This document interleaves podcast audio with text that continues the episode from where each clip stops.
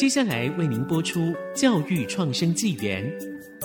本节目由联华电子科技文教基金会赞助。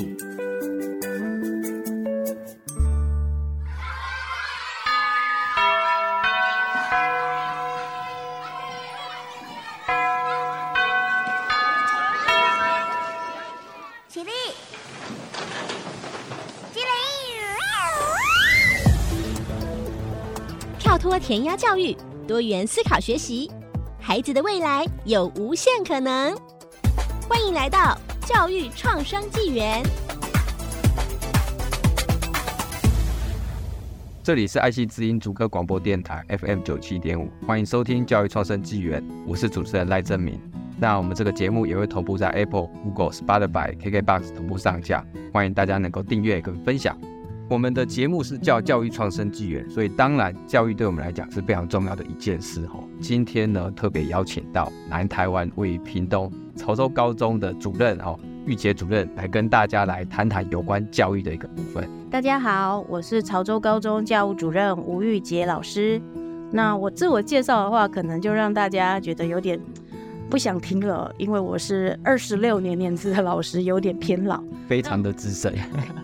但我我认为我的教学生涯里面蛮有意思的，在前面十五年我担任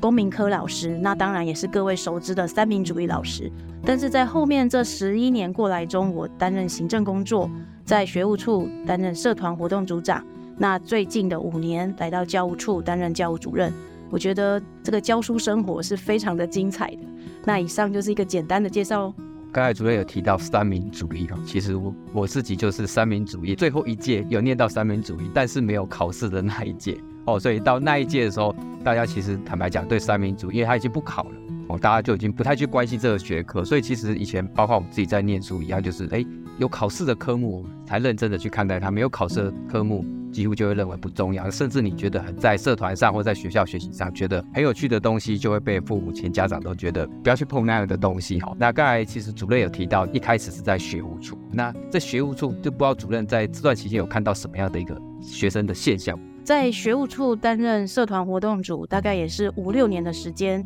那主要呢，负责是学生社团活动的部分。一百零二年开始，我做这个工作，学生常常就会有很多的问题想要问你，如何组成一个新的社团啊，或者是说我们想要办一个活动，想邀请老师，或者我们想参加别校的活动，我们要怎么办？他们有好多好多的问题。但是呢，就如同我刚讲的，我前面那十五年的过程，我每次上课完结束前下课，我都要问同学说，今天的课到大家有没有问题啊？或者是说要考试前。要复习了，同学有没有考题不会的要问我哦。这十五年大概累积的问题不到十个吧，但是这五六年的社团组的经验里面，我发现学生几乎每天都有问题问你。是，是，这感觉跟这种跟我们以前真的是不太一样。以前就是像老师讲的，我们在课堂上真的是不太敢发问题。那当然近年来我们知道很重要的一零八课纲开始之后，我发现整个教育就是变得。越多元了，那学生也开始哎，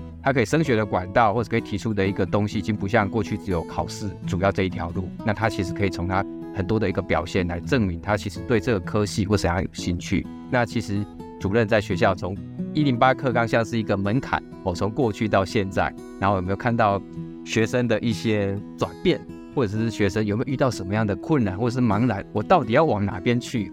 哦，是有的。因为我们常说十年一课纲啊，就是每十年会换一次课程纲要。那这个课纲就如同刚刚主持人讲的，三民主义不见了，那也是跟着课纲然后被调整了。所以现在我们在一零八课纲里面，大家可能会问一零八课纲到底是什么？那我们只能很简单的跟各位听众去分享说，一零八课纲就是打开。我们打开了很多原本的时数，那些放在学科上的时数，现在把它打开了，变成让学生去探索的时间。例如说多元选修课，例如说微课程、自主学习等等这一些，还有我们社会科、自然科都有探究与实作这样的科目、这样的学分否学生。那这些题目，例如说探究与实作。这样子五个字，这个题目到底在做什么？其实我们就是训练学生去观察、去提问、去探索。所以这样的东西其实让我们的学生在课堂上眼睛有亮起来。所以老师有看到开始学生发亮，那其实这样的感觉对学生来讲是很好的一个多元的一个面向。但其实反过来也会看到老师也会面临到哦，新的课程跟以前的课程不一样哦。那不知道这样主任是如何鼓励学校的老师？因为其实假设要跟着学生这样像主任这样子回答他们这么多的问，其实要投入很多的时间。要不知道主任是怎么样带领这个高中的老师，然后来参与到这一块？其实我都以身作则啦，因为我觉得老师要让他抛开课本，让他重新去设计一套课程，这个是有困难的。因为之前我们被教科书、被考题，一直不断训练，所以也许老师是社会参与的一份子，可是我们与社会参与又有很大的距离，因为我们追求的是分数。但是当我以身作则的时候，我会说我是公民老师，所以我会比较早去认识一些在做社会运动、社会改革改造的一些组织或一些团体。再加上我后来担任社团活动组长期间，我也跟社会上比较热心的人都有一些连结，所以我会希望这些热心的老师或社会上热心的组织可以跟我们学校的老师做连结。所以我常常会办理学生的一种自主学习活动，带学生出去。所以我觉得学校的老师他们很愿意为学生做，但是问题就卡在方法上面。因为当我们离开课本、离开分数之后，什么是学生学起来比较有系统？我们可能就需要先介绍一些资源进来，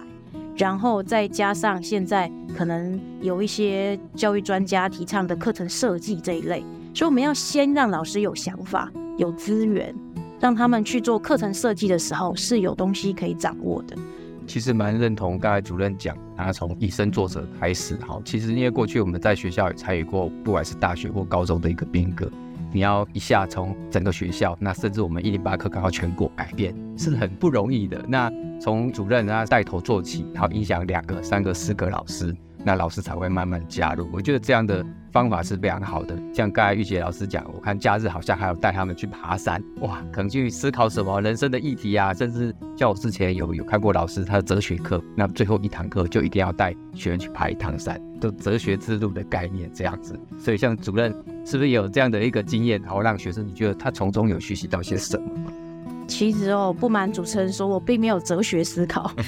我单纯只是说，我们屏东的孩子生活在屏东，其实很幸福，有山有海，然后有美景。多少外国人他们到别的国家去，他们是去享受自然的。但是我常常觉得，屏东的父母对于屏东的孩子的期待，就是要往大都市去。可是我们的家乡这么漂亮，我们有国际级的景观。那我们的爬山，除了爬这些所谓的终极山，好，立顶山啊、李龙山啊这些终极山，其实我们也爬百岳，我们爬北大武，所以我们会希望说，孩子，你们要知道，你们拥有的是很好的自然环境的保障。那户外活动其实也是你很好的一个选择，你不要只在手机上面，你可以利用户外活动，利用你的环境去让屏东更好。当然，健康的身体很重要了。真的，真的，特别在疫情中，我发现你没有健康，好像什么都没办法做哦。那特别我们屏东刚才主任所提到的好山好水这个东西，起码不管你未来将来是留在屏东，还是出去到屏东，起码你跟人家介绍你的家乡的时候，你可以讲得出来。那像我们以前在念书的时候，坦白讲，我们真的讲不太出来，因为我每天就是学校，然后 K 书中心、补习班就回家了，然后你所知道的就是你家跟学校。虽然在屏东，你可能生活十五六年了。可是其实你对屏东真的很不了解，那我觉得这一点是非常可惜的哦。那像主任呢，在学校这些选修课的话，你都让这些学生们，比如说开设什么样的课程，或是用什么样的方法，让他们去探索，找到他们的方向。多元选修课哦，我们其实有让学生进行八个学分的选择，那每个学期是两个学分，分别开设在四个学期。那我们会依据我们现在目前有的师资，还有学生的需求，找寻这样子适合学生学习的课程。那我们其实也慢慢会加入一些在地化的课程，例如说我与社会，例如说我们这一学期要推出的像产地到餐桌这样的课程。那当然，我们也会有些学生喜欢做实验，所以我们可能就会有科学探索这样子的课程。还有些同学他喜欢学外语，不管是日韩。或者是法文，哦，类似的课程，我们学校都有开多元选修给学生，所以不管是文科的或是理科的学生，相对应的，他们都可以找到他们喜欢的课程。那觉得潮州高中的选修的课程真的是非常的丰富。好，我们先休息一下。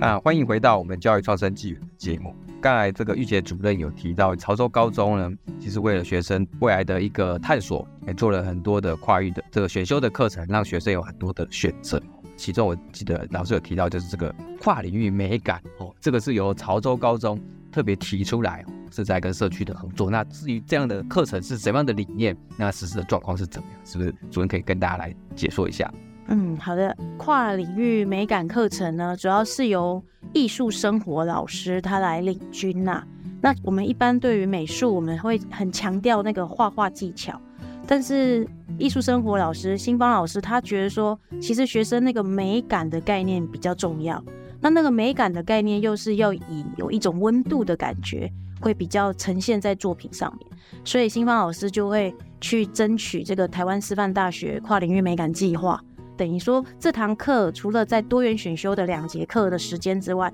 它其实还有计划经费的挹注，所以是可以在假日的时候再办一些课程。那其中我们也跟住在潮州的台湾好基金会，台湾好基金会呢是由联发科他们捐资成立的，那他们长期关注潮州跟南州这边的一个地方营造，所以他们在礼拜六或者是说暑假或者是。呃，礼拜五的下午有时候会有一些课程，那我们就透过这个跨领域美感的多元选修课程，让老师带着学生去。那其实，在暑假我们做过一场学生评价非常好的，就是有一个郑开祥老师，他是一个街景素描老师，他带学生去潮州的街上去拍潮州你觉得有温度的景。那我觉得学生他每个人拍的都不一样，可能是拍一台摊车，可能是拍一块老招牌。或是拍一个人在街道上懒懒的猫咪，但是都会透过学生的这个素描跟他写的一些文字，让我们感觉说哇，学生很好，他是有一种关怀的情感的。所以，我们觉得跨领域美感这一门课其实是蛮好的，蛮有温度，师生共创。其实这样听起来，我觉得这课程蛮丰富的，感觉都比我以前在大学修的都还要丰富的感觉。哦实在让我们觉得，其实高中的老师们真的是非常的努力啊。替学生，然后让他们带出一些视野。但其实我也知道说，这背后呢，其实像刚才老师讲到，这样跨领域美感的课背后还要去争取计划。那争取计划其实不是几个字带过而已，他可能还要写计划书，还要核销。其实对老师来讲也是个考验。那不知道钰婕主任是在学校是如何给予老师这样的支持，让他们有办法从除了教课以外，还要去争取计划等等。其实我们都会给老师一些协助哦，因为我们觉得实践有时候需要经费。所以我们会告诉老师说，写计划、争取经费，让学生可以得到这个经费的帮助，看到更多。开始当然老师是不会写计划的，所以一开始的计划有可能草稿的部分是由我们教务处这边一些同仁帮忙草拟。第二年哦，包括当然也知道说会有经费要在修正后通过，哈，有很多很繁复的动作，而且包括后面的捷报啦、核销啦，但是。我觉得我们的老师他们知道这件事情对学生有帮助，他们会愿意继续走这个计划。那这就回到我刚刚上一节有讲到的，就是我们争取资源，那个资源认识地方上的人，争取国家的经费，这些资源都是要把它整并起来，才有可能让课程更丰富。这真的不容易哦，写计划，然后还要再走入到社区。那跟社区刚才有讲到潮州的这样的社区互相做链接，我比较好奇，主要是如何去找到这些社区？是平常假日的时候就要去参加他们的活动，去这样的链接，还是说会带着老师去，或是跟老师建议说，哎，可以去参加哪一些？其实是我比较好奇心呐、所以我觉得一个学校里面总要有几个是种子老师，除了我之外，学校还有其他老师，他们也会说，来先去看看，再把这个资源带回来，所以我们就有社群。那我们发现台湾好基金会在潮州驻点，那我们就邀请他们到学校来。那他们来了之后，发现哎，学生也是很认真，然后那个互动连接就会起来。也就是说，一次再一次要把它连接起来，可能需要有人很热心的在中间一直拉线。所以说，刚才主任讲，除了从自身做起以外，再来就是影响一两位老师，然后慢慢成为一个教师社群，然后大家互相哎，不同的地方、不同的社区的资源或地方的资源在。慢慢把它串起来，然后甚至带到跟课程里面来。那我知道说主任这边甚至还有跟校友有合作，我觉得这个很棒哎。不然的话，我每次以前接到校友就是打来问你现在状况如何，然后就校友调查就结束。我觉得这样校友跟学校的链接好像就只有那几分钟，有点可惜。这样，其实我们有很多很棒的校友，潮州高中算起来是一个老学校了啦，八十几年的老学校。那如果我们要去找很老的校友，可能学生他的共鸣度就低。但是我们常常去找的是目前还在大学的，或者是出去工作十年以内的。那学生就会觉得，哎，这个哥哥姐姐很亲切。所以就像赖老师你认识的，像我们的宜化，他就算去读了大学，他也是常常把资源带回来学校。所以他的 Coursera 课程啊，他也是回来跟同学宣讲。那同学会说：“哦，学姐，你才大我两届，你才大我三届，你就这么优秀，这么棒。”然后再过来，有可能已经去国小担任老师，但是有可能他们还是流浪教师，还在考教甄的过程。可他们也愿意说：“主任，主任，学校有没有可能啊，带同学来我们学校办夏令营？”就是说，他们也会很用心的对他们现在的国小的小朋友，想要提供一些他们什么东西。那我们就会回到我们高中来说，来同学，我们来设计服务学习课程，我们怎么跟国小的小朋友介绍一些新的东西。那所以我觉得这样的校友，他们在他们的生活很用心，他们在他们的工作上很用心。所以当他们一用心，愿意做些什么，那我们母校就是一个。很好的点，因为我们有老师，我们有学生，我们可以一起去把这件事情完成。我发现刚才这个主任提到这些校友，他对潮州高中都很有向心力。那我觉得啦，应该也是主任或跟着社群老师们在这几年非常的用心。然后，哎，当时像刚才讲到这个宜樺，他可能在高中时期就有获得这样的一个被栽培的经验。那等到自己毕业，也觉得也想要回馈给母校这样子。那我觉得这个是非常不容易的部分。那也是。当老师最快乐，其实这个部分会让你觉得很开心。那除了刚才有提到很多跨领域的课程以外，其实英语八课纲还有一个部分很强调，就叫自主学习。那不知道主任在潮州高中自主学习大概会是怎样的进行？我们自主学习比较常做的方式就是用微课程，要先吸引学生的兴趣。所以如果学生有敲完什么课程，我们就开。可能开个三周，开个六周，那他敲完的这些课，他听一听，他觉得有兴趣。但是我们也发现有学生他不敲完，他自己在网络上学习。所以我们之前举办那个学习分享会的时候，有一个男生吼，他自己学习如何拆解坏掉的音响，再把它修成音质很好的音响。他就整个发表他怎么去做这件事情的过程，他也把他整个放在他的个人的网站上面。我看那个浏览数也是吓死人，有两三万的浏览。哇，对，所以我觉得学生也很会利用平台，所以他们的学习可以比较多样。那当然，如果他们需要老师在旁边指导的话，我们学校也会努力的去找到老师来指导他们。这就是微课程的一个做法。其实刚才主任提到自主学习，我觉得这样应该才是真正自主学习的精神，而不是在学校那一两节课学习才叫自主学习，而是你已经忘了到底是在学校学还是在课外学。曾经我在桃园参加一个游戏的论坛的时候，那就有遇到潮州高中的一位学生，他就来参加。我去那边又认识了一些人，他回去的时候他就说，他希望能够在高中的阶段就可以做完一款游戏。但事实上这件事情完全也不是课程的。也不会得到学分，也不会得到分数。那特别要从屏东跑到桃园这边来，其实花费的时间还有那个金钱，其实是是还蛮多。其实这位潮州高中的学生就让我看到，哎，真正自主学习的样子是长怎么样。那刚才主任已经分享了非常多哦。那我们最后想要问主任，就是说，因为我们的节目叫教育创生暨友，那第一个关系的是教育，那第二个关系的就是地方创生。其实这些学生他们将来就有可能会成为地方创生的人才。那不知道这个主任对于学生的教育，或是有关这个社会参与是地方创生，有没有什么样的期许，或是什么样的想法？是的，我对教育是充满期待的，因为我觉得小孩会长大。如果我们对于教育是没有热情的，没有期待的，我们都希望孩子永远长得跟我们一模一样，那这社会就不会向前走了。所以我自己对于教育这件事情，我是充满期待，因为我觉得小孩长大了，就像刚刚讲到的校友。他会回想说我在高中得到了什么，他成长之外，他会反馈。那我觉得地方创生也相对很重要，原因是因为地方上也需要人才，尤其像我们这个屏东，我刚一开始就提到我是屏东人，然后我也只有大学出去了四年，可是我就回来屏东，然后我发现屏东完全国际。我现在渐渐觉得慢慢有一些改变，因为数位工具的使用，因为观光大门的打开，他们也有可能趁着这一波，他们在自己的家乡看到家乡的美好，也许机会就来了啊。所以我觉得父母那一代告诉我们在屏东很苦这件事情，我觉得可能可以换不同的眼光去看。也许在都市的人更苦，对，没有错，背很重的房贷，住很小的房子，在南部有这么宽广的空间，差别在于说我们有没有看见我们的日常是别人的美好。是，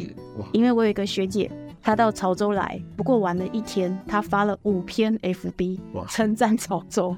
我整个傻眼，我想说学姐，这是我的日常哎、欸，哎、欸，怎么吃这个也很好吃，看这个风景很漂亮，到这个古迹也觉得这是个宝贝。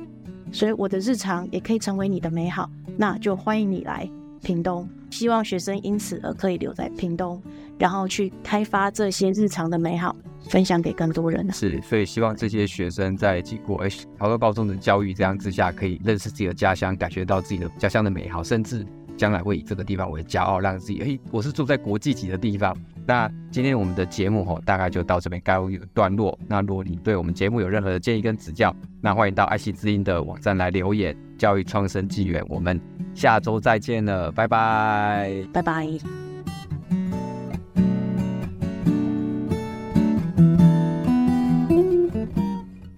本节目由联华电子科技文教基金会赞助播出。联华电子科技文教基金会。以行动播撒教育种子，支持地方创生，培育新时代必备的能力。